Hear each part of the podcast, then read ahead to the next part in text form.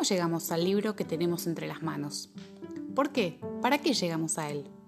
Si la literatura nos interpela desde nuestros intereses, pero sobre todo desde nuestras maneras de ser y estar en el mundo, en este podcast buscamos acercarnos a esos aspectos más íntimos que nos hacen llegar a un libro y, por qué no, nos hacen llegar también a escribirlo.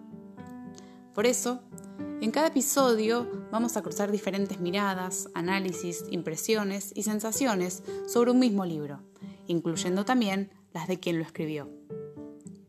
Bienvenidas entonces a la interminable aventura a la que nos invita la literatura.